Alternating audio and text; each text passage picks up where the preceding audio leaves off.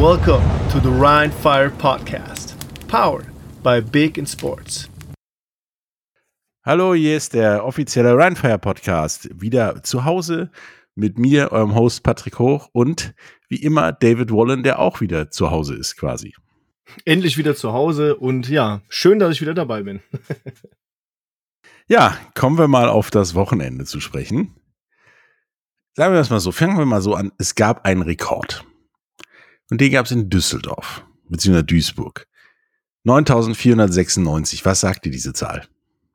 9496 Zuschauer sind fast 9.500 Zuschauer und somit der nächste Attendance-Rekord der European League of Football außerhalb eines Finales. Und das war bei Rheinfire gegen Köln. Das war eigentlich eine Riesenbühne. Es war, es war eine Riesenbühne und ich muss ganz klar sagen, äh, direkt am Anfang, jeder, der den Podcast hört, wird ja wahrscheinlich auch Rheinfire-Fan sein, äh, zumindest die meisten. Vielen, vielen Dank für euren Support. War echt absolut mega. Alleine auch für mich da unten auf dem, auf dem Platz zu stehen und ähm, so, so ein, ich sag mal, das ein oder andere Gewinnspiel machen zu dürfen und äh, euch begrüßen zu dürfen und verabschieden zu dürfen und ein Interview zu machen. Und vor so einer Kulisse, da kriege ich jetzt so wieder Gänsehaut. Echt mega. Danke dafür und ich freue mich auf das Spiel in zwei Wochen jetzt schon, wenn wir vielleicht noch mal mehr haben an Leuten. Mal gucken. Wer weiß, also ich war ja auch da wie du ja mitgekriegt hast, leicht ja. gejetlaggt und leicht verschlafen. Als ich unten war und die Masse Mensch gesehen habe, war ich wach. Tatsächlich. Da war dann auch äh, der Jetlag verflogen und äh, ich war voll da und habe das Spiel gesehen. Was, ich nenne es mal so, taktisch interessant war, von der Spannung her der Bühne entsprechend, aber das Spiel selber war nicht der Bühne entsprechend, oder? Das äh, muss ich leider zugeben. Aber ich glaube, die, die Fans und auch die, die Rheinfall-Fans verzeihen uns das. Ähm, es war schon so eine Defense-Schlacht in dem Sinne. Ne? Man kann sagen, beide Defense rein oder beide auf beiden Seiten, die Defense auf beiden Seiten hat wirklich, wirklich gut gespielt und ordentlich abgeräumt. Ne? Also äh, man muss ganz klar sagen, wir haben den, den Pass und den Lauf der Kölner gut im Griff gehabt. Äh, bei uns wurde unser Passing Game komplett ja, kann man so sagen, komplett zerstört, komplett in, in, äh, im Griff gehalten. Wir konnten nur ein bisschen durch einen Running Attack attackieren. Und äh, natürlich die Defense ähm, um Omari Williams mit seinem 71 Yard Interception Return Touchdown bombastisch gespielt und auch dem, den Kölnern einfach keine Chance dargelassen. Ne? Wobei wir die, die, das bisschen Chance, was wir hatten, auch genutzt haben, einfach. Ja, wobei es lief bei beiden passenmäßig nicht so dolle. Ja. Also beide 50 Prozent gepasst, so give or take, 51, knapp ein, unter 51, knapp über ja. 49 ähm, Prozent der Pässe angehört und beide so unter 100 Yards in Sachen passen. Da war nicht viel durch die Luft, ein bisschen mehr und spektakulärer über den Boden und vor allen Dingen Abwehr. Also Abwehr, ich, ich muss dich, ich muss dich leider kurz berichtigen. Also die, die Cologne Centurions haben für 156 Yards gepasst insgesamt. Also das. Achso, ich hatte schon nur Weinreich gesehen. Das waren nur 6. Achso, okay. Nee, also 156 Yards, weil Weinreich ist ja auch zur Halbzeit rausgegangen. Ja. Ich hatte kurz mit ihm gesprochen, er war erkältet und deswegen nicht ganz fit. Ähm, ich hoffe, ihm, ihm geht's jetzt besser. Aber man muss einfach sagen, Ryan Fire mit 51 Netto Passing Yards, das war gar nichts. Ne? Nö, das also, hätten wir auch lassen können. Kannst du abhaken. Ja, ist so. Aber im Ende, wenn man jetzt die Total Offensive Yards sieht, äh, Köln mit äh, 191 Yards und wir mit 184, also wir haben uns ja beide nichts getan und beide unspektakulär einfach. Ne? Völlig. Nee, das Spektakuläre waren, war die Defense auf beiden Seiten. Ryan Fires ein bisschen spektakulärer durch das Omar Williams Ding, was du gesa gesagt hast, beziehungsweise ja. zwei Interceptions. Bei ja. der eine war der Outcome, was hinten rauskam, der Touchdown spektakulär. Und bei dem anderen, kannst du mir die Artistik nochmal noch mal erklären, wie man den Ball festhält? Und also das, wo ich das Ding gesehen habe, habe ich echt nur, da haben wir uns an der Sideline auch gedacht, Junge, der Typ hat echte Football-Intelligenz und ähm, ähm, die meisten ähm, haben ja haben jetzt auch mal äh, in, in Richtung Frankfurt irgendein Shoutout gemacht, wie kann man den Mann denn gehen lassen? Ähm, sei es drum, aber der Typ hat ja wirklich auf der letzten Rille den Ball schon im Aus gefangen und hat beide Füße noch in Bounce gehabt, einen nachgezogen. Also den Ball jongliert. musst du erstmal machen. Ja, genau. Also das Ding musst du erstmal bringen. Also, also ich glaube, das war die Interception, die am längsten von einem Spieler berührt wurde, ohne dass der Ball unter Kontrolle war. ja, das stimmt. Ja, also das, das Ding war auch unglaublich und äh, ist aber auch so Sinnbild des gesamten Spiels. Also sicher war Total. das auf beiden Seiten alles nicht. Nee, also man muss sagen, erste, zweite Quarter haben ja beide Mannschaften ungefähr gleiche Time of Position. Ne? Also erste Quarter 7,32 zu 7,28, zweite Quarter 7,21 zu 7,39. Also so ausgeglichen habe ich das seltenst gesehen. Das dritte Quarter lag ja komplett in, in der Hand der Clone Centurions, nachdem der Backup-Quarterback äh, Alex Frisch auf dem Platz war. Und da habe ich echt gedacht, boah, uh, der spielt ganz gut. Ey, jetzt müssen wir echt aufpassen, dass wir da nicht irgendwie in die Bedrulle geraten. Und wir hatten nur drei Minuten 28 Time of Position. Im vierten Quarter, als wir dann den Ball bekommen haben, hat das Ding genau umgedreht und wir haben versucht, mit dem Lauf ähm, ja die Zeit zu kontrollieren. Und deswegen war das Spiel auch so extrem schnell vorbei, weil die Zeit einfach lief und lief und lief und lief. Wir waren ja um 17.20 Uhr schon fertig. Also ja, Football nach zwei Stunden 20 da, da Feierabend zu haben, das ist schon, äh, da habe ich seltenst erlebt. Ja, ich hatte auch zwischendurch auf die Uhr geguckt und geguckt, ob die beim Flug irgendwas wegbekommen hat oder so, aber nein, es war wirklich schnell, schnell. Ähm, und im Prinzip muss man sagen, wenn Ryan Fire nicht so teilweise echt dumme Fehler gemacht hätte, hätte das Spiel auch da durchaus höher ausgehen können und wäre auch nicht so spannend geworden, glaube ich. Ja, es gab dumme Fehler. Es war aber auch, muss ich sagen, ähm, ja, wie soll ich das sagen? Es war wirklich eine, eine Top-Leistung der Defense der Kölner. Ja. Da, da führt kein Weg dran vorbei. Die haben uns einfach komplett geschattet im Passing oder im Receiving. Wir haben drei Receiver dem Platz gehabt, in dem Sinne Quofi, Aich und Robitay. Und die haben zusammen sieben Pässe für insgesamt 60 Yards gefangen. Das ist ein Scherz. Also, ähm, Leute, da ganz ehrlich geht gar nicht. Deswegen ähm, im, Im Running Game sahen wir ganz gut aus. Wir sind mit Daniel Rennig 20 Versuche, 107 Yards äh, brutto, äh, 7 Yards netto, hat äh, ein Yards, äh, einen, einen Run für 18 Yards, einen Durchschnitt von 5. Super gelaufen. Patrick Pötsch äh, mit einem ein Yard an der Goal-Line, äh, Gott sei Dank verwandelt zum Touchdown. Und, äh, und nicht durch die Luft, wohlgemerkt. Genau. Aber man muss auch sagen, auf der anderen Seite ähm, gab es 23 Laufversuche und insgesamt 49 Yards. 35 davon netto äh, bedeutet 1,5 Yards pro Laufversuch. Also den Lauf der Kölner, der war komplett weg. Der war nicht mehr Nee, Dean Tanwani war gefühlt nicht da. Ja. ja. Der ist zwar auch wieder nur geradeaus gelaufen und nicht mehr ja. rückwärts, aber dafür war er nicht da. Bester Running Back war der Backup Quarterback, äh, der in der zweiten Halbzeit drauf war mit acht Versuchen und 25 Yards netto. Ähm, aber er war auch ein, ein, relativ guter Quarterback, hat 8 Charts geworfen, vorher hat Weinreich 6, 9 Charts geworfen. Man muss aber dazu sagen, ich glaube, die größte Aufgabe, die wir hatten, waren Pounds, äh, Quinton Pounds und Louis Geyer im, im Griff zu halten. Das haben wir einfach geschafft. Also man muss sagen, die beiden haben zusammen, also ähm, Quinton Pounds, darf man dazu sagen, hat 52 Yards insgesamt gefangen und gelaufen und Louis Geyer genau 60 Yards. Und da muss man sagen, da hat unsere Defense, ja, genau wie die Kölner Defense, einfach abgeliefert. Ja, und die Fehler, die gegen Hamburg ja zu diesem was auch immer geführt haben, waren teilweise nicht mehr da. Also Daniel Schumacher einigermaßen solide. Also dann, wo er treffen musste, hat er getroffen. 32 Yards, 30 Sekunden vor Schluss hat er nicht getroffen. Ist okay, dafür hat er mal 50 Yards, sieben Minuten vor Schluss gemacht. Ja. Und damit war das Spiel dann auch gegessen. Aber so kleinere Fehler wie zum Beispiel einen Punt-Return, den man eigentlich, ja, der war gegessen, der dann aber doch nicht gegessen wurde, weil ihn einer mit, mit der Hüfte, dem Hintern irgendwie berührt hat. Es war mal wieder so, also nicht ganz so schlimm, wie ich es schon mal gesehen hatte von dem Kollegen, aber äh, er ist so in diesem, der Returner steht da und ruft, macht den Peter Call, bedeutet, alle entfernen sich von dem Ball und lassen den auslaufen und derjenige blockt dann so ein bisschen seinen, seinen Mann noch und rennt dann zufällig dahin, wo der Ball hinspringt und der Ball berührt ihn. Somit ist der Ball gemufft. Somit ist er frei für alle und darf retourniert werden. Das ist in Hamburg auch schon passiert, wobei das ein bisschen äh, auffälliger war. Aber deswegen hat Nate Robitaille einfach zwei Fumbles, weil er der Returner war, zwei Fumbles, zwei verloren an dem Spiel. Ne? Einer wurde ihm ja beim, beim Punt-Return entrissen und einer, ähm, einen hat er halt verloren, weil er gemacht wurde durch einen anderen Spiel. Ja, der zweite war ein unglaublich geiler Punt-Return eigentlich. Absolut. Wo er auch er hat, er hat Leute ins Ausrennen lassen. Das sieht man schön in der Wiederholung, wie er stehen bleibt und der Rest rennt ins Aus. Ist weitergelaufen, sah alles super aus und plötzlich war der Ball weg. Ja. Da kam von hinten noch einer, hat mit der Faust auf den Ball geschlagen und dann war die Pille weg. ja, und das sind so, das sind Fehler, die in Hamburg schon ein Problem hatten, waren, die jetzt nicht ganz so folgenreich waren.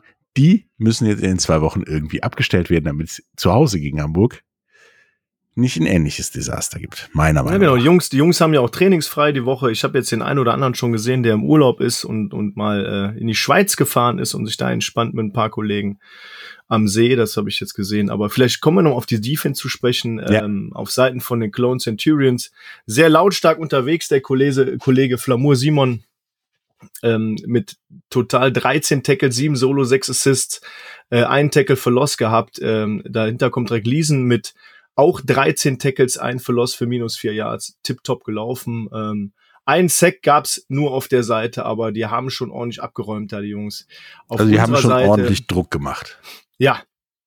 Also der Druck war die ganze Zeit da. Ähm, ähm, auch Matt Adam hatte keine ruhige Minute. Da muss man schon sagen, die haben schon, wie ich auch schon vorher erwähnt habe, ordentlich abgeräumt. Ähm, Nichtsdestotrotz auf unserer Seite auch äh, Martin Pinter mit acht Tackles, sieben Solo, ein Assist, äh, zwei Sacks, drei äh, Tackles für Loss für acht Yards, ein Fumble Forced, absolut cool.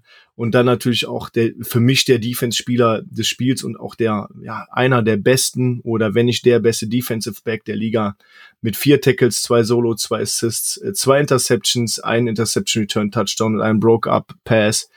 Ähm, mega. Und zwar Omari Williams. Ich wollte den Namen jetzt nicht. Äh, ja, und er kann auch gut in die Endzone tanzen, ist mir aufgefallen, aber es war ein ja, ja. spektakuläres Spiel von ihm. Also dieser Pick Six, Wahnsinn. der Return, wie der da noch Lücken gesehen hat, wo für mich, und ich habe es von oben gesehen, keine Lücke mehr war. Nein. Ich habe es damals nicht verstanden, ich habe es heute im Video immer noch nicht verstanden. Es war unglaublich. Und da durfte er das Tänzchen auch machen. Also er konnte ja, hätte ja auch noch eine Stunde ja, tanzen und, und, können. Und er hat den Ball ins Publikum mehr. geworfen und es war ein Kölner Ball. Ähm, an der Stelle nochmal, wir haben alles versucht, den Ball zurückzubekommen. Ich weiß ehrlich gesagt gerade nicht, ob der Ball zurückgekommen ist. Aber ich habe es mehrmals auch, also auch ausgesagt oder über, über das Mikrofon gesagt, aber der hat den Ball ins Publikum geworfen, einfach aus Freude und das war auch nichts, nicht böser Gedanke dahinter. Das war einfach immer Affekt und das muss man, muss man nach so einem Play auch einfach mal lassen finde ich. Ja, das ist vor allen Dingen darf man das lassen, wenn man sich die ganze Zeit angehört, was Flamur Simon die ganze Zeit geredet hat. Ja, das stimmt wohl. Den hast du schon im Kabinengang gehört, so ungefähr. Also, äh, das ist okay, das darf man in so einem Spiel meiner Meinung nach auch ist. Ja, da muss man schon, da muss man schon pumped sein und da muss man auch äh, viele Emotionen haben. Äh, das muss nicht in Beleidigungen enden, aber äh, ich war auch immer ein sehr, sehr emotionaler Spieler und ähm, das gehört für mich beim Football einfach dazu. Ja, es gab diese Und Woche auch in so einem Derby.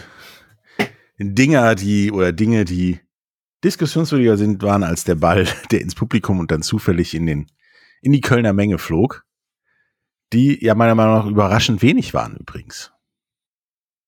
Persönlich ist mir ist mir doch die die Legion of Jupp schon aufgefallen. Ich glaube, die waren gar nicht so überraschend wenig. Die waren halt nur, ich sag mal, über die Legion of Jupp relativ an dem einen Spot äh, ähm, gesetzt und dann waren viele Kölner Fans noch verteilt. Also es waren schon viele Kölner Fans. Ich würde auch, also ich würde schätzen, so aus dem Bauch raus, 11, 1200 Kölner Fans waren bestimmt da. Das finde ich echt äh, schon super, dass, dass die Truppe da mitreißt und äh, wir haben uns auch gut verstanden. Auch vor der Bühne gab es so ein bisschen ein Trommelkonzert der, der Kölner ähm, Trommelgruppe und dann ist unser Trommler mit dazu und äh, das war schon cool. Also das Fanfest zusammen, auch nochmal großen ähm, großen Respekt an euch da draußen, die ihr als, als Football-Fans zusammen feiert, äh, zusammen gewinnt, zusammen verliert.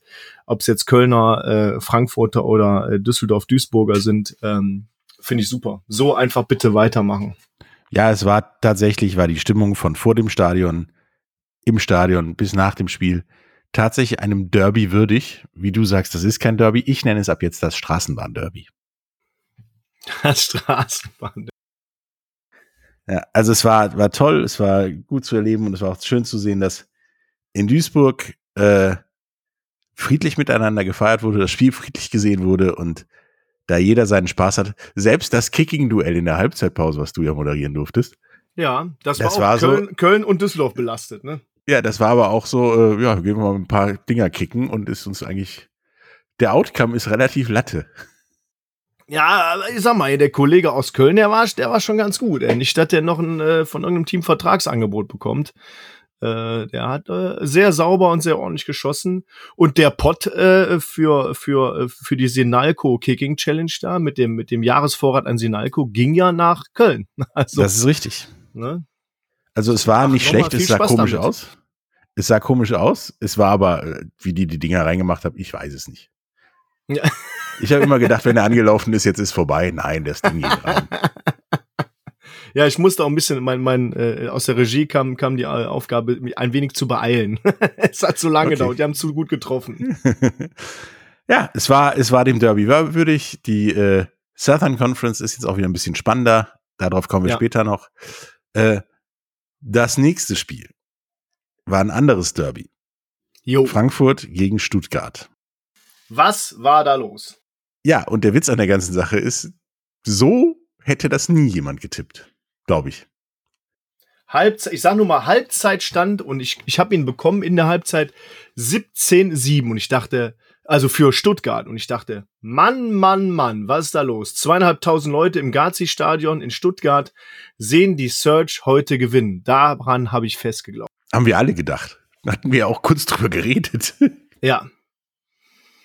Ähm, äh, der Kollege Van Devon hat da einfach einen einen tollen Einfluss und ich glaube auch, dass, dass der Wechsel von Martin Hanselmann als Offense Coordinator weg und dass er nur seinen Head Coach Job macht, ist genau der richtige Schritt für die Stuttgart Search gewesen. Ja, Kollege Van Devon, 41 Prozent zwar nur gebracht, angebracht, aber dafür für 216 Yards und der war viel unterwegs, der Kollege. Also der hat mal das ganze Feld gesehen, sag ich mal.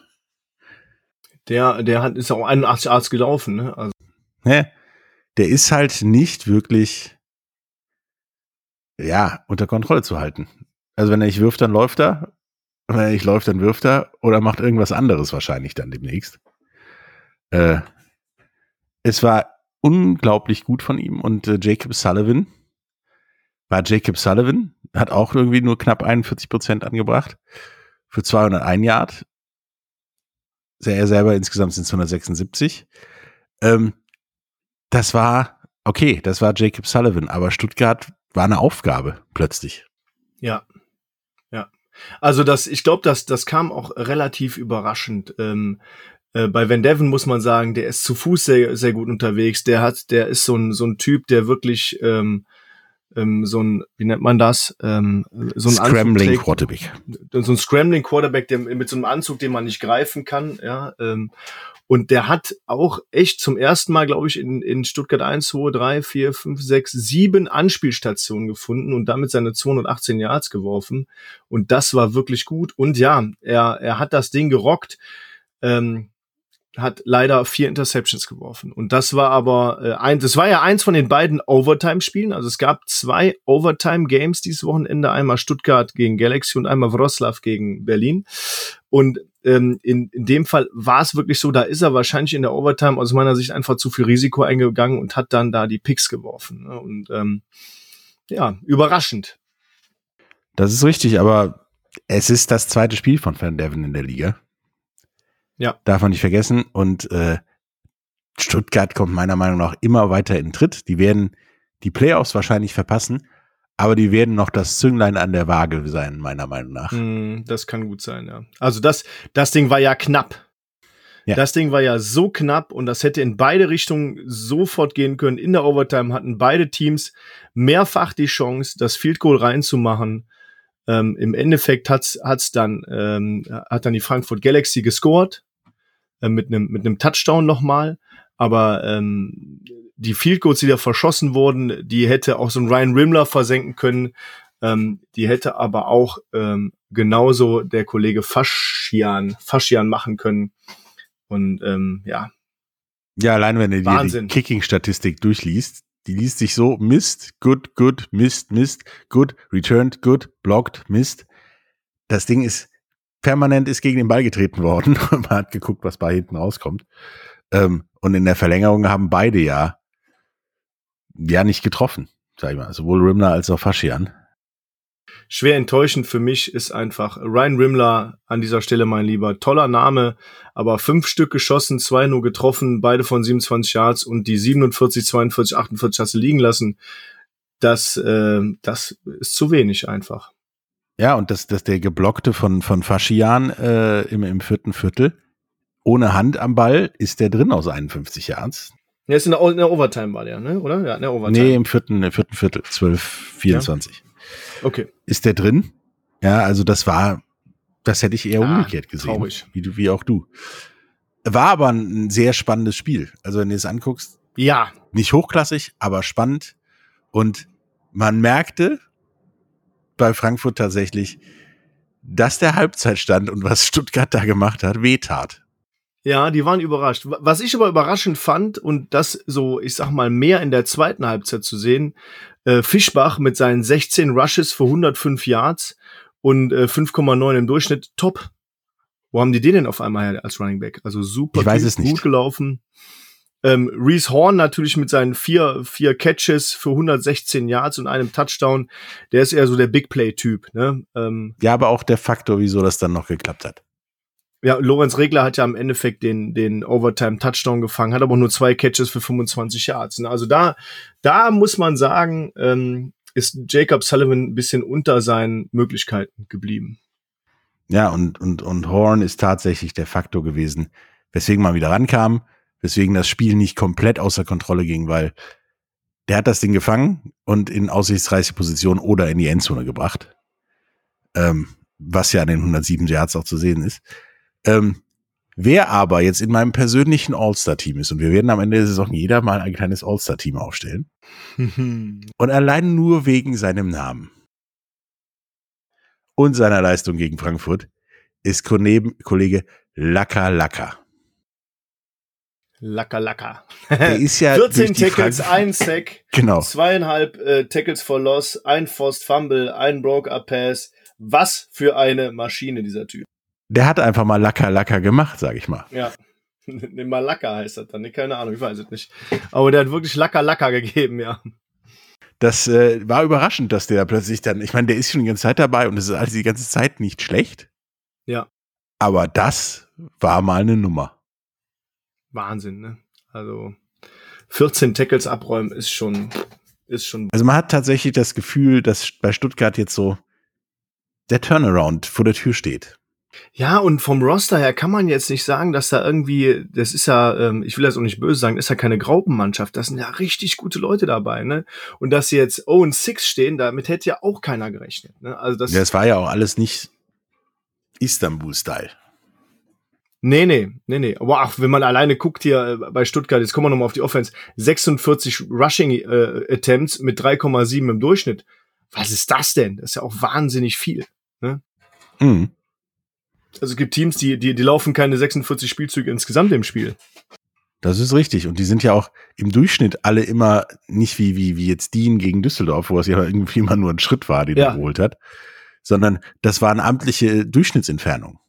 Ja, genau. Das ist so, das ist, das ist echt beeindruckend. Ähm, aber Frankfurt Galaxy Defense natürlich auch mit Wal Nasri vorne an mit elf Tackles, äh, davon aber nur drei Solo. Ähm, stark aber daran sieht man, nur zwei Sacks gab es. Ne? Also Van Devon war wirklich gut unterwegs und auf der anderen Seite gab es fünf Sacks mit minus 27 Yards äh, gegen Sullivan. Das ist auch bezeichnet. Ich glaube, das ist der auch nicht so gewohnt. Ne? Ähm, also ich glaube, dass er grundsätzlich nicht gewohnt ist, dass man auf der Jagd ist bei ihm. Ja, und, und zehn Tackles für Loss für 39 Yards auch eine, pah, eine richtige Packung da. Ne? Auf der anderen Seite aber auch, ne? also ich will Frankfurt da nicht äh, nicht äh, ins, ins äh, andere Licht rücken. Die haben auch acht Tackles for Loss gehabt für minus 28 Jahre. Das ist schon na, Leckerchen. Er muss halt einfach sagen. Schade für Van Devon, dass, dass er die vier, vier Picks geworfen hat einfach. Ja, aber das, wenn er, ich meine, er läuft viel und er passt auch viel im Laufen. Wenn er das kontrollierter macht, dann ist der Mann unglaublich gefährlich. Ja. Also waren so zwei Dinge, wo er dann den noch rausgehauen hat, wo du und ich beide sagen würden, wenn du den jetzt wirfst, hab ich den. Ja, ja, okay. Ja, wo du sagst so, ah, aber man muss raus, auch mal lass den Ball liegen. Deswegen ja, klar. Alles cool. Ne? Aber kommen wir, ja, kommen wir ja vielleicht gleich auch noch zu für die Spiele in dieser Woche. Das wird ja vielleicht auch interessant. Das erste Rematch. Danach kam nämlich, also beziehungsweise für uns auf der Liste steht da nämlich meiner Meinung nach das Spiel der Saison. Ja. Nicht nur von der Ausgangsposition, beide Teams ungeschlagen, einer von beiden ist nicht mehr ungeschlagen. Wien gegen Barcelona. Es war tatsächlich das beste Spiel der Saison. Und ich habe in bester amerikanischer Tradition auch zwei Namen für beide Teams gefunden. Sag was. Die Barcelona Dragons sind the greatest show in Europe. Da fliegen Bälle durch die Gegend, da rennen Leute, da ist immer was los. Wien nicht ganz so spektakulär, denn das ist österreichische Präzision, was die machen. die Ösi-Präzision, das kann man schon sagen. Also, was für ein Spiel. Number One Vienna Vikings gegen Number One Barcelona Dragons in Barcelona in Reus. Es war, glaube ich, relativ warm. Es waren aber auch nur 1312 Leute anwesend bei diesem abgefahrenen Spiel. Die waren aber laut. Die waren extrem laut, das ist wohl richtig. Äh, und die haben, also ich meine, so ein Spiel siehst du nicht alle Tage, egal von wem. Da ging es hin und her, da, ich, ich du hattest, ich meine, Barcelona hat allein Rushing 127 Yards und Wien 98. Da drauf kommen dann noch insgesamt 249 Yards Passing und 233 Yards Passing. Die haben gedacht, es gibt nur einen Weg und der ist vorwärts. Ich muss aber sagen, also das, das Spiel wurde von Anfang an meiner Meinung nach so gut wie von Anfang an von Barcelona ähm, diktiert und geführt und, und ähm, geleitet, egal was man sagen möchte. Und Anfang viertes Quarter hat sich das geändert. Und ich weiß nicht, was da in Barcelona passiert ist, aber die haben seitdem einfach mal 19 unbeantwortete Punkte. Da im vierten Quarter haben die Vienna Vikings 19 Punkte gemacht und die Barcelona Dragons zero. Da ist irgendwas in der Defense passiert, ob's ob's ähm, an konditionellen Sachen lag, keine Ahnung. Irgendwas war da, wo die einfach Das war ja ein, ein Quäntchen heiß, ne, im Stadion. Ja gut, aber man, man kann ja von den Spaniern das eher ja. eher erwarten, als dass die dass die Wiener äh, an die Temperaturen gewöhnt sind, ne?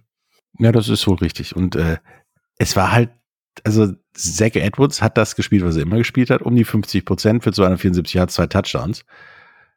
Und dagegen aber hast du dann Kollegen Erdmann, Erdmann, 297 Yards mit 66 Prozent. Das war die österreichische Präzision bei drei Touchdowns. Der hat den Ball genommen und wenn er geworfen hat, hat es funktioniert, kann man sagen. Ja, aber man muss auch sagen, vielleicht kann man das ein bisschen revidieren oder ein bisschen aufweichen, dass die, die lange Bombe in, oder der lange, der lange Pass am Ende, die 90 Yards, das war schon, das war schon Trümmer. Also, ganz ehrlich, äh, Hut ab vor den beiden. Die haben einen, beide genau das Spiel abgeliefert, was man erwartet hat. Also wirklich. Ja, und leider Gottes musste ja einer gewinnen. Und äh, das war dann Wien in den Augen von Barcelona. Ähm, wobei Barcelona für mich mittlerweile den Beweis hat, Tavecchio ist Italien Eis. Travecchio ist der Oberhammer. Den stellst du hin, sag mach rein und gehst nach Hause. Ja, genau. Nichtsdestotrotz finde ich aber auch, dass man sagen kann, es war genau das, was man so erwartet hat, ja. Das eine, eine Big Play von Bua und das eine Big Play von Kyle Sweet, von den beiden, äh, von den beiden Top-Receivern. Bruler war ja auch ganz gut unterwegs und war auch sehr quirlig, fand ich. Äh, aber von Bua und, und Sweet, ähm, äh, Sweet auf Seiten der Barcelona Dragons, acht Catches, 136 Yards, zwei Touchdowns, dieses eine 80 Yard Big Play und Bua mit sechs Catches auf Seiten der Vienna Vikings, äh, 107 Yards, ein Touchdown, das Longest Play 90 Yards. Das war, darauf habe ich gewartet. Man muss auch sagen, wir wurden nicht enttäuscht. Es war gigantisch. Running, Running Plays waren so, ich sag mal so la la. Insgesamt haben, haben die Vienna Vikings 8, 9 Charts erlaufen und die ähm, Barcelona Dragons inklusive, ähm, beide inklusive und Quarterback 127 Yards, wobei Erdmann ähm, Nee, stimmt gar nicht. Doch, Erdmann hat, hat, hat gar nichts gelaufen. Also Erdmann war nicht unterwegs, er war wirklich der Passer. Ich habe es gerade falsch gelesen. Aber Edwards auf der anderen Seite 44 Yards von 127. Also das ist sehr, sehr ausgeglichen gewesen einfach. Ja, ich glaube auch als Erdmann bist du auch nicht gerne unterwegs, wenn du an diesem Tag den Beweis geliefert kriegst, warum Michael Sam da spielt und warum er so gut ist. ja, ja, also gefühlt gab es eine Abwehr aus Barcelona, das waren nur Kollege Fernandes und Kollege Sam. Ja. Die haben aber mal ordentlich wie in den Popo versohlt, sage ich mal. Ich habe mir das Spiel ja angesehen und im Vorfeld, ähm, ähm, ich glaube, der heißt Alonso Fernandes, ich bin gerade nicht so sicher. Der wurde auch nochmal an, angekündigt als einer der besten Defensive-Spieler, Defensive-Line-Spieler, die die haben und hin und her. Und die sind so, ah, Michael Sam haben die aber auch noch. Ne? Also, aber beide haben insgesamt fünf Sacks gemacht. Ähm, äh, gibt keinen anderen, der einen Sack gemacht hat. Aber fünf Dinger ähm, für insgesamt 38 Yards, das tut weh. Und ich glaube auch, dass das ähm, dass das selten ähm, von Erdmann so, so, so kommt. Also, dass er fünfmal gesackt wird in einem Spiel oder Edwards auch sechsmal gesackt wird insgesamt in einem Spiel, ist auch selten. Nee, und bei Erdmann sah es auch jedes Mal amtlich aus. Also die Sex an Erdmann, die taten weh. Ja, das muss man, das muss man sagen. Also war ein grandioses Spiel. Also jeder, der das Spiel noch nicht gesehen hat, guckt euch das mal im Game Pass an, genau. Follow-up an ähm, viele Tackles for Loss auf Seiten, ähm, also auf Seiten der, der Barcelona Dragons durch die Vienna Vikings, wie ich eben schon gesagt habe, ähm, fünf Sacks, ähm, Wahnsinn. Also war wirklich, war ein fulminantes Spiel. Ja, und das ist halt das Resultat von The Greatest Show in Europe. Da, die haben Barcelona hat immer versucht, was zu machen. Aus jedem kaputten Play, keine Ahnung, irgendwie muss es vorwärts gehen.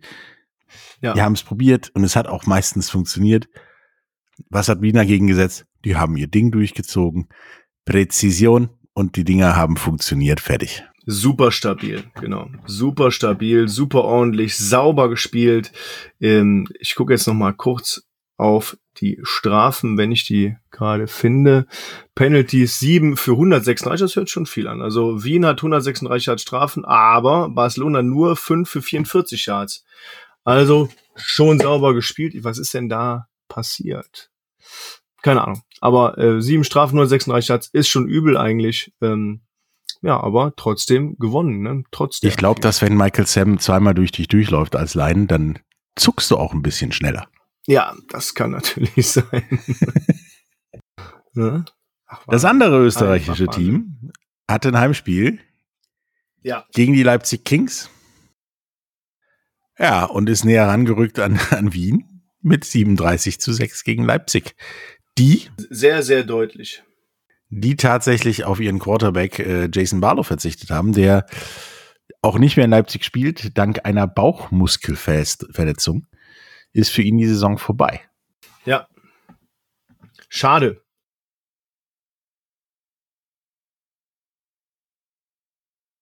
Was Kollege Barlow bringen nee. konnte. Also El, El Handy hat da nicht, hat da nicht gut gespielt. Man muss aber auch sagen, ähm, in in Tirol haben die, die Raiders schon 34-0 zur Halbzeit geführt und dann komplett auf Backups umgestellt. Ja. Da war nichts mehr los. Was tatsächlich, wenn man das Spiel sich anguckt, löblich ist, wenn man sieht, wie, wie harmlos Leipzig eigentlich war, dass man dann sagt, komm, ja. lassen wir laufen, machen das jetzt nicht länger und schlimmer als es ist. Und äh, der Tirol war halt eben genauso wie Wien, das, was sie die ganze Saison bis jetzt nicht gemacht haben, die ersten drei Spiele. Das war präzise, das war zielgerichtet. Ja. Das hatte immer nur ein Ziel, wir müssen am Ende dieses Drives punkten. Fertig. Du hattest 27 Rushes, du hattest äh, 32 Pass Attempts, von den 32 Pass Attempts waren 21 Catches für 213 Yards.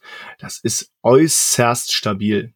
Auf der anderen Seite hat sie ähm, El Handy mit, mit 34 Attempts und 11 Catches. Das sind keine 30 Prozent und das äh, drei Interceptions dazu ist einfach viel zu mager. Da ist nichts los. Ne? Ja, und Shelton mit äh, knapp 67 Prozent, das ist mehr als stabil, würde ich sagen.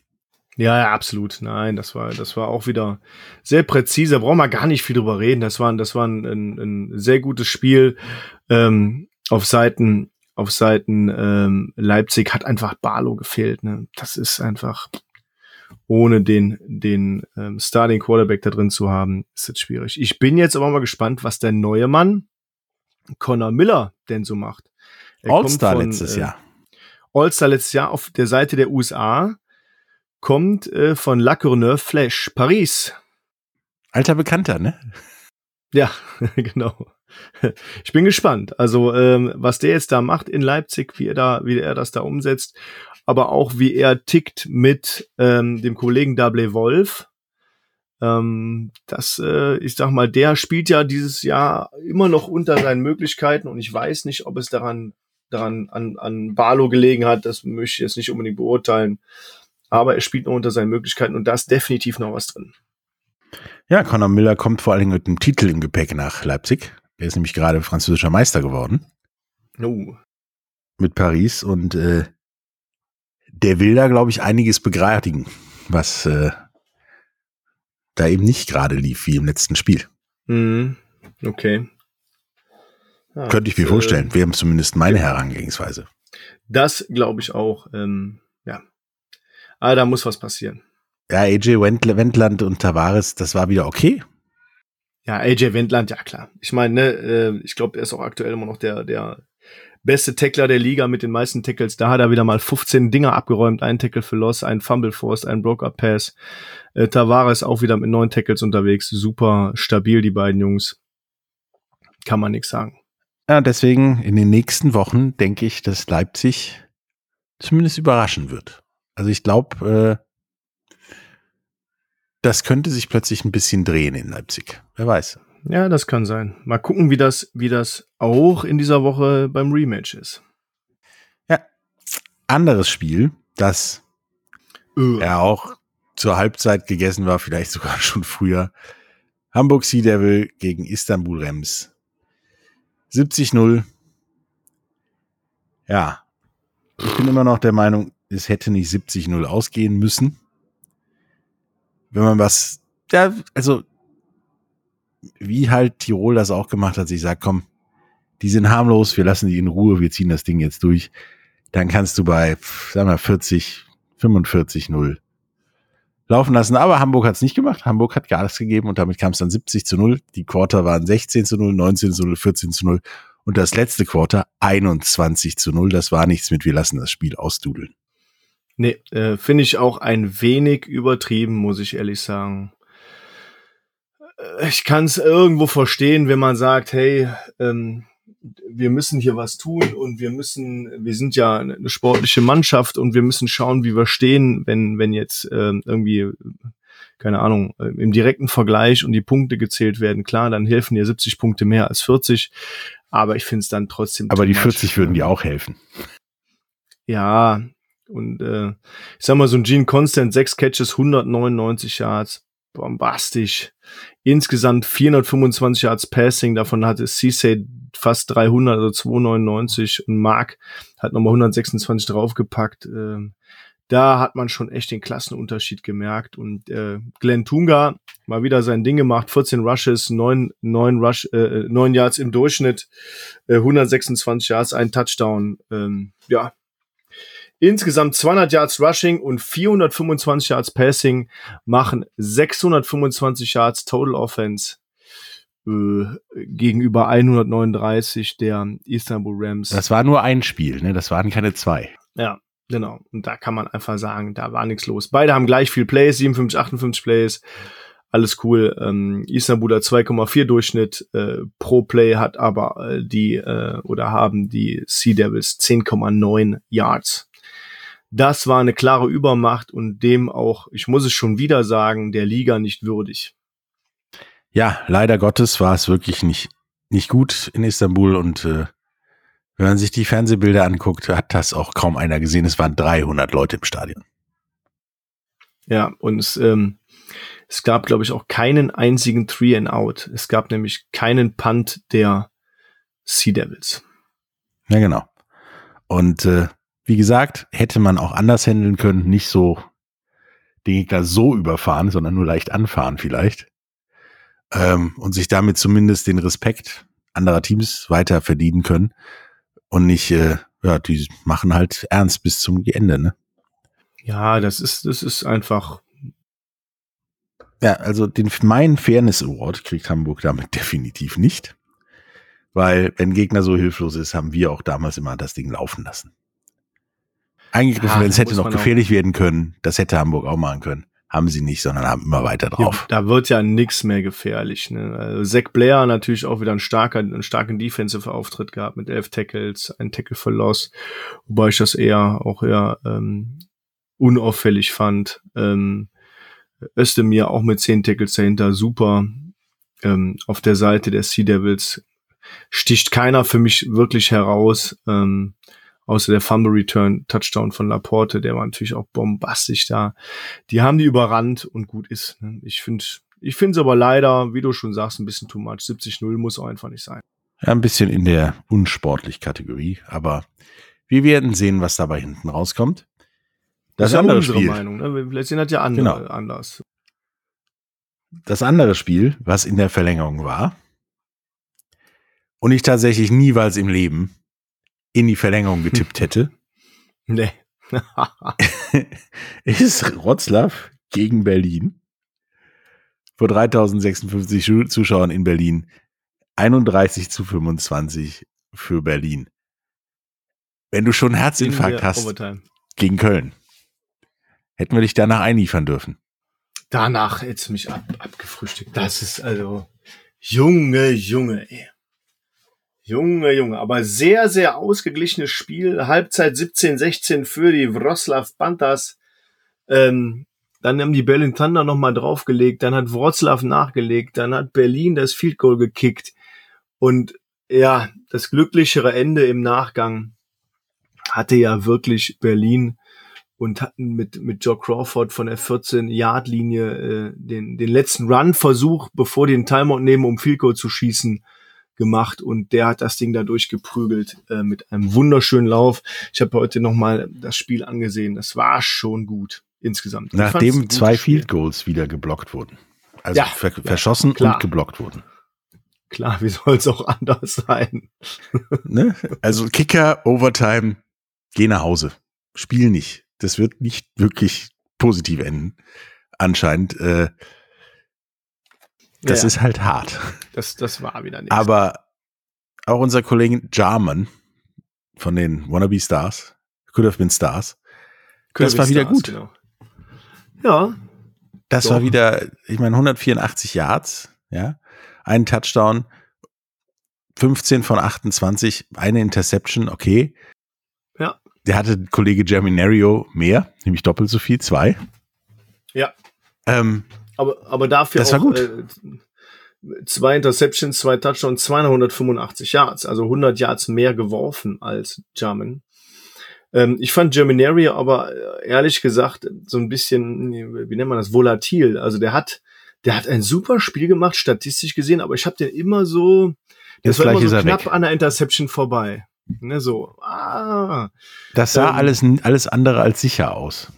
Also auch. Aber auch geil, als Receiving, Wilczek und Zerre haben natürlich ein super Spiel gemacht. Ne? Vor allem Wilczek mit 176 Yards und zwei Touchdowns bei fünf Catches. Heidewitzka, Kapitän. Ja, wo du sagtest, volatil bei Geminario. Nicht nur die Pässe, auch wenn er dann selber gelaufen ist. Ja. Hatte ich das Gefühl, er trägt eine heiße Tasse Kaffee und der Ball ist gleich weg.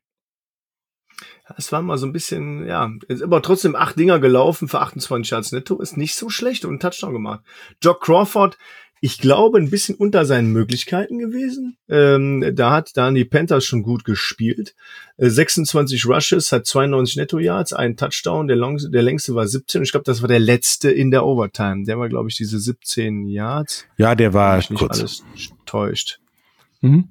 Ja, ja, also es war, ähm, ja, hat keinen, hat keinen Big Run gehabt, was man normal von ihm erwartet. War aber ja, sehr stabil. Kann man nichts sagen. Ja, das war alles in allen von beiden Mannschaften eigentlich vollkommen okay. Ja. Das war ein Spiel. Beim Fußball würdest du sagen, das Ding geht 0-0 aus. Ja. Und das genau, wäre auch okay gewesen. So ein, so, ein, so ein klassisches Unentschieden. So nach dem Motto, ja, hier passiert heute nicht mehr viel. Die spielen noch vier Stunden. Das hätte wenn es nach dem Touchdown nicht vorbei gewesen wäre, wäre es wahrscheinlich auch noch mal weitergegangen und zwar gefühlt ewig. Also das äh, war aber auch ein gutes Spiel und ich, äh, ich freue mich auch für Berlin, dass sie äh, über 3000 Zuschauer beim Game hatten und äh, ich habe heute einen kurzen Kommentar der Diana Hoge, der General Managerin von Berlin gelesen, als Joe Crawford da den, den letzten Touchdown gemacht hat. So ein Gänsehautmoment war das für sie. Und das fand ich aber auch so. Also die Leute sind da ausgeflippt, die waren ultra laut für 3000 Menschen. Absolut fantastisch. Also da kann man nichts sagen. Ähm, ja, mega. Ich glaube auch in der Situation, ich meine, du gesagt hast, nächste Situation wäre ein Timeout gewesen. Kicker aufs, Play, aufs Feld. Ja, schon wieder. 50-50 Wahrscheinlichkeit bei dem Spiel, dass das in die Hose geht. Ah, da bist du froh, dass es nicht so passiert. ist ja ein guter Kicker, ne? Aber, aber auch hier äh, Stäbchen und Schenderlein, beide einen, oder ich meine, Stäbchen hat einen verkickt, okay, aus 55 Yards, ne, fair enough. Der zweite wurde geblockt in der Overtime und Schenderlein aus 39 Yards Mist. Also das, der kickt eigentlich sehr sta stabil normalerweise. Ja, da waren, glaube ich, äh, bei dem Ding die Nerven Problem. Aber auf Seiten der Berlin Thunder, Paul Seifert, Kyle Kitchens, pff, bombastisch in der Defense gespielt. Kyle Kitchens allein dreieinhalb Sacks für 33 Yards, sechseinhalb Tackles for Loss insgesamt, äh, insgesamt neun Tackles gemacht und Seifert mit zehn. Super Defense-Leistung und ich möchte auch da nochmal Lloyd und Oldak ähm, auf Seiten der Wroclaw Panthers hervorheben und vielleicht auch Zeck mit jeweils 13, 12 und 10 Tackles, aber nur einen einzigen Sack, aber mehrere Tackles für Loss. Insgesamt haben aber auch die Berlin Thunder 10 Tackles for Loss für 54 Yards, davon 4 6 für 38. Also Kitchens top gespielt, ist glaube ich auch Defense MVP geworden, ja. wenn mich nicht alles täuscht. Also es ist halt tatsächlich ein Spiel War gewesen. Omari Williams und Kyle Kitchens im, in der Auswahl. Und ja. Es ist tatsächlich ein Spiel gewesen, was hätte eigentlich keiner gewinnen sollen dürfen irgendwie, aber am Ende gab es einen Gewinner. Im Endeffekt muss ja einer gewinnen. Genau. Ähm, und der war Berlin. Freut mich auch für Björn Werner. Und dann ähm, sind, sind ja auch beide im Rennen irgendwie. Ein bisschen enttäuschend. Ich finde immer noch ein bisschen enttäuschend die Leistung der Wroclaw Panthers, wie die in die Saison gestartet sind. Ich hätte ein bisschen mehr erwartet. Ja, aber gucken, gefühlt hat sich da ja auch nichts getan gegenüber dem Vorjahr. Mal gucken, was sich da noch genau. tut. Und damit sind wir nämlich beim nächsten Punkt. Wir wollen doch mal gucken, wie die Tabelle aussieht. Ja. Im Vergleich zu, wie wir sie getippt haben vor der Saison. das ist gar nicht so uninteressant und gar nicht so lächerlich, wie du gerade tust. Dann fangen wir mal mit dem Norden an. Das erste Hamburg, fünf Siege, eine Niederlage. Zweiter jetzt Berlin mit drei und drei. Dann Rotzlaff mit zwei und vier und Leipzig mit zwei und vier. Ne? Du hattest getippt. Hamburg, Wroclaw, Berlin und Leipzig. Ja. Das ist ja gar nicht so weit an der Realität vorbei. Ist, ist gar nicht so weit vorbei. Ne? Und ich finde aber auch, dass Wroclaw, Leipzig und Berlin ja eng beieinander sind. Ja, also das ist äh, Den trennt ja nur ein Duell. Sieg oder eine Niederlage. Also das muss jetzt das, das Duell sein, alle gegen Hamburg. Alle geben Hamburg ja. und versuchen, derjenige zu sein, der am besten hinten rauskommt, um der Zweite zu werden. Wie hattest du denn getippt? Ich hatte tatsächlich Rotzlaw vor Hamburg, Leipzig und Berlin getippt. Oh, okay. Ja, ja. Wir haben ja noch zwei andere Gruppen getippt. Ja, okay. Ja. Dann haben wir nämlich die Central, die Central Konferenz. Die Central Conference. Genau. Da ist erster der Liga Primus Wien, sechs Siege, keine Niederlage. Dann mittlerweile Tirol mit vier Siegen in Folge und zwei Niederlagen. Gefolgt von Frankfurt, dem Vorjahresmeister, mit drei Siegen, drei Niederlagen. Und meiner Meinung nach vollkommen underrated, Stuttgart mit null Siegen, sechs Niederlagen. Und wirklich, und es tut mir leid für Hanselmann und Stuttgart, dass das oft so knapp ist. Ne? Und jetzt auch wieder in der Overtime verloren gegen eine, eine sehr gute Frankfurt Galaxy, muss man auch sagen. Also die ja. Galaxy mit 3-3, puh, das hätte ja auch keiner gedacht. Das ist richtig. Wie habe ich denn getippt? Wie du getippt hast? ja, sag mal. Tirol vor Frankfurt, ja. vor Wien, ja. vor Stuttgart. Ja, okay. Und du? Wien, Tirol, Frankfurt, Stuttgart. Ach, Quatsch. Tatsächlich. Wahnsinn. Okay. Ja, Deswegen sagte ich gerade eben, unterwegs. sei doch mal still, so ungefähr. ja, stark. Ja. Da hast du, hast du genau gelegen. Ja, und im Süden, wo wir ja quasi auch beheimatet sind, Ja. Erster Barcelona, fünf Siege, eine Niederlage. Zweiter Rheinfire knapp dahinter mit vier Siegen, zwei Niederlagen. Also das wird ein spannendes Rennen, glaube ich. Und dann Köln, zwei Siege, vier Niederlagen und Istanbul 0 und 6. Ja. Ich denke mal, Istanbul ist raus, würde ich sagen. Da passiert nicht mehr viel. Außer vielleicht Schadensbegrenzung und mal irgendwo einen Sieg holen. Also das ist, das ist auch für mich eine, eine ganz andere Nummer als Stuttgart Search, äh, weil Istanbul ist einfach, da wird auch nichts mehr kommen aus meiner Sicht. Äh, bei Stuttgart muss ich sagen, die sind immer so knapp hinterher, äh, da wird garantiert noch das eine oder andere äh, Team sich die Zähne ausbeißen. Ja, ich denke auch garantiert. Istanbul, derjenige, der die, der die Niederlage gegen Istanbul holt, der tut mir leid, weil das wird eine Woche mit ganz schlechter Presse. Ähm, ja. Der Stuttgart, das ist mit Sicherheit einer mehr, zwei, drei Gegner, die gegen Stuttgart noch verlieren werden, die werden jetzt allen den Bein, versuchen, ein Bein zu stellen. Fertig. Und das Zünglein an der Waage zu sein.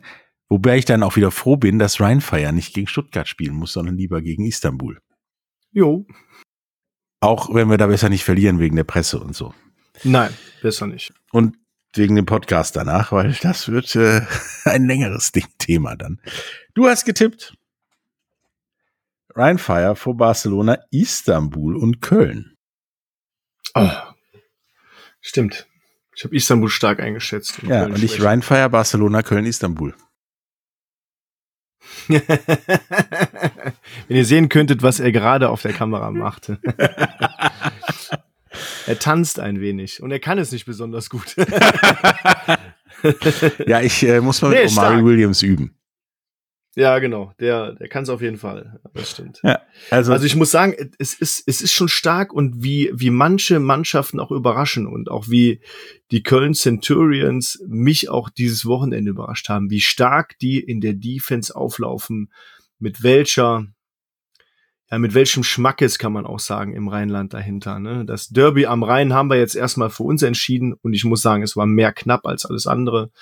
Aber auf das Rückspiel bin ich sehr gespannt. In Köln wird das nochmal eine ganz andere Nummer werden. Ja, und was tatsächlich zu beobachten ist, ist, die Liga ist unglaublich knapp. Ja. Ein Großteil der Spiele wurde erst im letzten Viertel entschieden. Oder ähm, mit drei Punkten, das haben wir ja sehr häufig. Ja, und wir haben drei Overtime-Spiele gehabt. Also die Liga ist gut fürs Entertainment, sag ich mal. Und ich finde auch, das entwickelt sich immer so ein bisschen, ne? Also dass dass wirklich auch Teams, ich sage jetzt mal Tirol hat hat zwei Spiele verloren am Anfang, dachte so, was ist denn jetzt los, ne? Und jetzt haben die einfach mal vier komplett abgeräumt und die sehr souverän. Und jetzt kommt da kommt da auch wieder die österreichische Genauigkeit in Gang, wo du denkst, oh, ey. also in dem Fall in dem Fall sehe ich aber auch ähm, vielleicht noch mal aufs aufs Saisonende hingesehen Hamburg vorne Wien vorne, ich sehe Barcelona eventuell vorne. vorne. Genau, also wenn wir, wir müssen eigentlich noch mal gegen Barcelona gewinnen, damit wir einer von, damit einer von beiden vorne ist. Ähm, aber derjenige, der in der in der Southern Conference vorne ist, geht in die Playoffs. Der zweite wird es wahrscheinlich nicht werden, weil aus meiner Sicht äh, auch aktuell der beste zweite sind ganz klar die Tirol Raiders. Ich denke auch, dass also wenn es zwei Kandidaten gibt für den besten zweiten, dann sind das Central und Süden. Ja. Weil im Süden wird Berlin, Berlin hat schon zu viel verloren oder ich meine, das ist das ist zu knapp da mit Berlin, Panthers, äh, Berlin, Breslau und und Leipzig. Das ist einfach zu knapp. Wenn jetzt Berlin ein Spiel verliert und die Panthers gewinnen eins, dann sind die auch wieder da. Leipzig ganz genauso. Was ja eine Begegnung fürs Wochenende ist. Wer weiß, was da passiert. Genau, denn diese Woche sind nur drei Spiele in der siebten Woche, weil die anderen haben, wie wir auch, eine Bye Week, wöchentlichen Urlaub sozusagen. Und das sind alles Rematches. Wir kommen nämlich jetzt in die Phase, dass die ganzen Spiele schon mal waren. Genau, jetzt, jetzt, jetzt reden wir mal vom Rematch am Wochenende Berlin Thunder versus Leipzig Kings. Es wird in Berlin gespielt, glaube ich, ne? Ja. Nee, in Leipzig, Entschuldigung. In Leipzig, okay. Oder in, wo auch immer Leipzig spielt. In Leipzig wird gespielt. Das heißt dann aber, das erste Spiel haben die Leipzig Kings gegen Berlin ja gewonnen. Mhm. 19 zu 15. Wenn jetzt Leipzig erneut gewinnt, wovon ich, wovon man ja auch ausgehen könnte, Mit dem neuen Berlin stärker geworden ist. Leipzig ist aber auch stärker geworden mit dem neuen Quarterback, gewinnt. Dann ist Leipzig auf dem zweiten Platz.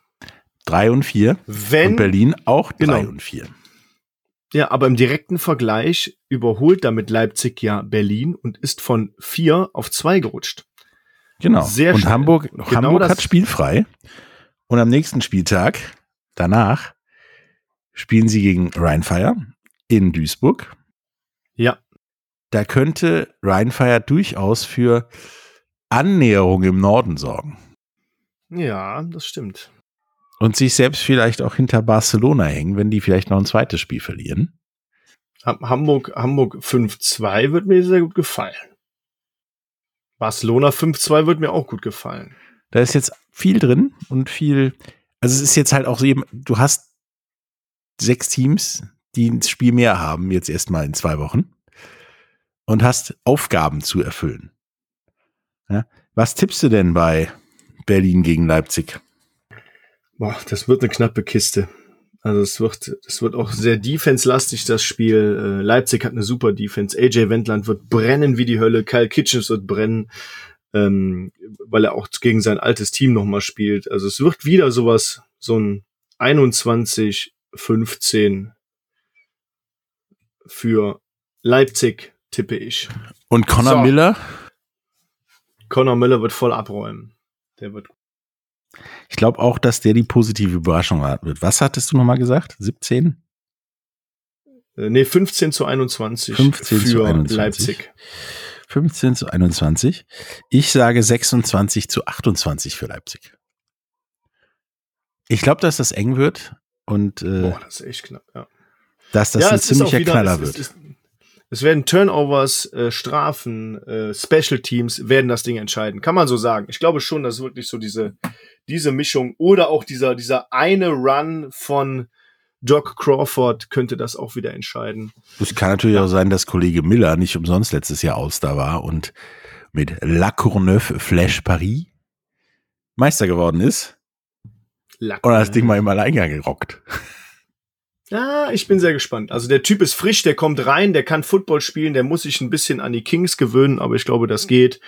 Und ähm, der, der ist jetzt nicht ein Jahr ausgesessen, sondern der kommt direkt von einem anderen Team rein. Und ah, Ja, Das wird einfach knackig. durch, quasi. Das nächste Spiel, Rematch aus Week 4. Köln in Frankfurt. Hinspiel, klare Sache, 48-12 für Frankfurt.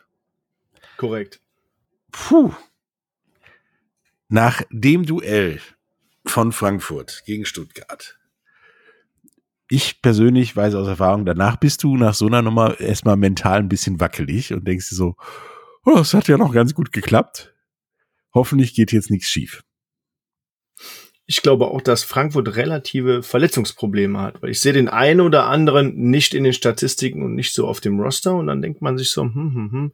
bei dem einen Kollegen weiß ja, Poznanski ist ja äh, out for season mit einer Verletzung, ist ja auch einer der tragenden Spieler in der Defense gewesen. Brr.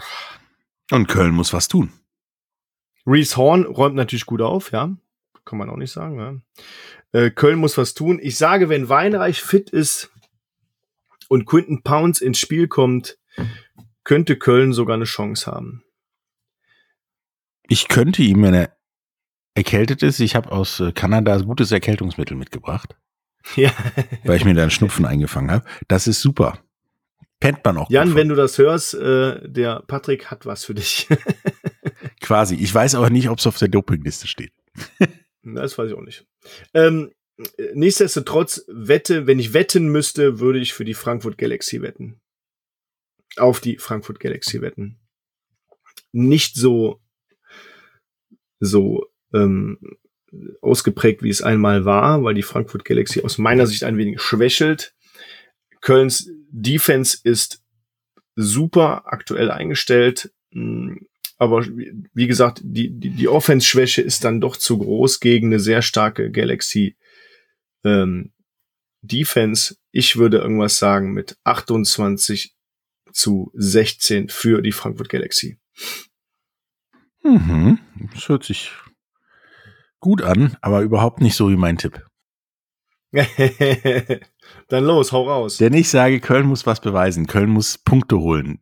Die Russe gegen Istanbul, ja, aber du musst Punkte holen, um oben dran zu bleiben. Irgendwie dran zu bleiben. Ja, aber die holt ja jeder gegen Istanbul. Da, da genau, ja deswegen ist das egal. Das brauchst du nicht mitzählen. Deswegen musst du die anderen Spiele gewinnen, um an Rhein Fire und Barcelona dran zu bleiben, um eventuell wirklich besser Zweiter zu werden, was jetzt schon alleine schwierig ist.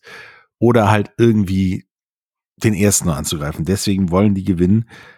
Und die Offensive wird sich berappeln und äh, 31 zu 20 gewinnen. Köln gegen Frankfurt gewinnt. Mhm. Okay, stark.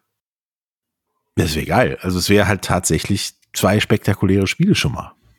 Absolut. Ich freue mich aufs Wochenende, weil ich dann einfach mal in Ruhe Football gucken kann. Ich, genau, habe ich auch heute Morgen gedacht, da kann ich mich hinsetzen und mir ist es egal, wie es ausgeht. Ja, egal ist mir das auch nicht. Nein, das letzte Spiel ist mir definitiv nicht egal. Nein, das wird richtig gut, glaube ich. Stuttgart, Stuttgart gegen Wroclaw. Search gegen die Wroclaw Panthers. Erstes Spiel ist ausgegangen, um dir das vorwegzunehmen, mein lieber Patrick. 28 Punkte für die Panthers, 25 für Stuttgart, weil wir ja wissen, dass Stuttgart noch kein Spiel gewonnen hat. Und das wird sich dieses Wochenende ändern. Das denke ich tatsächlich. Ich glaube, auch. dass Stuttgart mit Van Devon da richtig aufräumen wird. Ich glaube auch, dass die, die werden wieder ein spektakuläres Spiel ze zeigen und äh, mit Kollegen Van Devon sind wir immer kurz vorm Herzinfarkt, wenn er dann sich bewegt. Ja. Aber die werden die werden Rotzlaff nicht auseinandernehmen, aber die werden, ich sag mal so 28, 17 oder sowas gewinnen. Die, die, die Stuttgart Search werden, werden am Wochenende 1 zu 6 werden und die Wroclaw Panthers werden 2 und 5 werden. Ähm, das, das mischt in der Nordkonferenz ein bisschen durch. In der Central Konferenz macht das erstmal nichts. Ich sage aber Stuttgart Search mit einem 35-21 wird die Stuttgart Search gewinnen. Okay, und wie viel von den 35 Punkten macht Van Devon? Van Devon wirft, wirft zwei und rennt einen selber und der Rest läuft übers Rushing Game. Ja, aber auf jeden Fall denke ich auch, dass Stuttgart gewinnen wird und dann dieser Faktor da ist, dass sie das Zünglein an der Waage werden. Alles klar. Woche, tschüss. Sag mal, wenn Devin läuft zwei selber, einen Sneak, einen längeren und wirft zwei Stück und einer kommt durch einen anderen Running Back zustande, dann haben wir die 35 Punkte. Hm? Wow. Hm? kurz Kopf rechnen. Wenn das so da. eintrifft, ne? Ja, ja, ist schon da. Ja, die ja. müssen nur treffen, ne? Also. Dann, dann, dann sehen wir ja nächste Woche beim Podcast, wenn das so eintrifft, was dann passiert. Ja. Ja, du kriegst dann eine Kutte an weißen Bart, Nostradamus und so. Was machen wir denn eigentlich nächste Woche? Wir haben jetzt Bye Week. Genau. Wir haben ja kein Spiel, auf das wir uns vorbereiten können. Die Jungs sind im Urlaub, wie du auch schon sagtest, irgendwo am See mhm. gucken. Zu Recht. Und so weiter. Da haben wir doch tatsächlich gedacht, wir schauen mal nächste Woche beim Training vorbei, wenn es wieder losgeht. Und nerven die Jungs ein bisschen und fragen, wie es denn gegen Hamburg läuft. Genau. Und gucken mal, wie die Vorbereitung so gegen Frankfurt, äh, gegen Frankfurt, für, äh, gegen, gegen Hamburg läuft und schauen einfach mal ein paar Stimmen einfangen, ein paar Kommentare einfangen, ein paar Fragen stellen, dass wir das so ein bisschen live vom Feld machen und unseren Podcast eigentlich da so aufnehmen. Das ist so die Idee. Mal gucken, ob das technisch so klappt. Äh, mittlerweile, also diese Woche haben wir auch wieder unsere tollen Mikrofone vor den, vor den Mündern und die mhm. Soundqualität ist deutlich besser geworden wieder. Ich hoffe, das merkt ihr. Ähm, nichtsdestotrotz äh, wird das auch gut. Also sind wir technisch gut vorbereitet. Das ist richtig. Und wir werden natürlich die drei Spiele beleuchten, die gelaufen sind. Und ja. auch wieder auf die nächsten Spiele gucken, die an dem Wochenende danach sind, wie zum Beispiel Hamburg in Duisburg gegen Ryan Fire. Hamburg in Duisburg, ja. Ich hoffe, dass das die Revanche wird für die Nummer, die da in Hamburg gelaufen ist. Wobei ich sage, das zweite Spiel wird natürlich, äh, oder das erste Spiel wird relativ langweilig, wenn Barcelona gegen Istanbul spielt. Das ist für mich eine klare Sache. Bei uns wird super knackig, aber auch äh, das österreichische Derby. Darauf könnte die Gruppe komplett auf den Kopf stellen. Könnte noch mal ein bisschen aufmischen und vielleicht den Klassenprimus äh, wackeln lassen zumindest. Stürzen kann man ja nicht sagen, aber wackeln lassen. Nee, aber die müssen auch noch mal gegen Stuttgart ran. Ja, ja, wer weiß. Dann stolperst, du, stolperst du als Wien über Tirol, ist alles noch gut, dann stolperst du noch mal über Stuttgart. Ah, und dann musst du auf Stuttgart hoffen im Zweifelsfall. Ja, ist so. Deswegen die Saison wird gerade richtig interessant, wie das immer so ab der ungefähr Hälfte ist. Ja, ist recht, wenn, wenn das alles so, so unentschieden ist und nicht so ganz klar. Ne? Ich meine, klar, einen Klassenprimus gibt's aktuell, sechs Spiele in Folge gewonnen, okay, aber die anderen haben alle mindestens ein Spiel verloren. Ja, und selbst der Klassenprimus kann sich relativ schnell ändern, weil es sind halt nur zwei Spiele Unterschied. Cool. Ja. Ich bin gespannt. Wir hören uns nächste Woche wieder, wir vom Training und gucken auf Hamburg und die Dinge, die da kommen mögen. Und äh, vielleicht muss David ja auch einen Kittel und einen Bart tragen, weil er Nostradamus ist. Wer weiß, wenn Stimmt, ja, werdet ihr das auf Social Media sehen. Ja, ja äh, genau. Dann ziehe ich einen Kittel an, Bart und die Brille und dann, ja. Hat mir Spaß gemacht. Ist und, es so. Äh, mir auch. War wie immer sehr schön und äh, wir sehen euch in den Stadien dieser Liga und äh, spätestens in zwei Wochen bei Hamburg. Genau, kommt alle ins Stadion, äh, kauft euch Tickets, äh, kommt ran. Äh, Power Party wird auch wieder hervorragend wie die anderen Power Partys. Oder schaut euch auch schon mal die Tickets für die nächsten Spiele an. Ähm, wir haben richtig Bock, wir, wir räumen da auf. Ähm, ist eine super Party. Folgt uns auf Facebook, Instagram, äh, Twitter, Twitch, wo auch immer. Äh, genauso Big in Sports auf allen Kanälen folgen. Und wenn ihr mal eine Frage an uns habt oder irgendwas, irgendeinen Wunsch, dann schreibt doch einfach an podcast at rheinfire.eu und dann können Patrick und ich das sogar lesen und ähm, ja, darauf auch reagieren. Ja, wir werden auch äh, in den nächsten Heimspielen mal rumlaufen und Leute fragen, was sie denn so denken. Und da dürft ihr auch gern was sagen. Und äh, wir werden das hier be live beantworten, quasi. cool. Wir werden aber Super. nicht, sa nicht sagen, Dank. wie viel Bier ihr Intus hattet und so weiter. Ja, wir trinken ja auch vielleicht ein oder das ein oder andere. Hm? Wer weiß. Welcome to the Rhine Fire Podcast, powered by Big in Sports.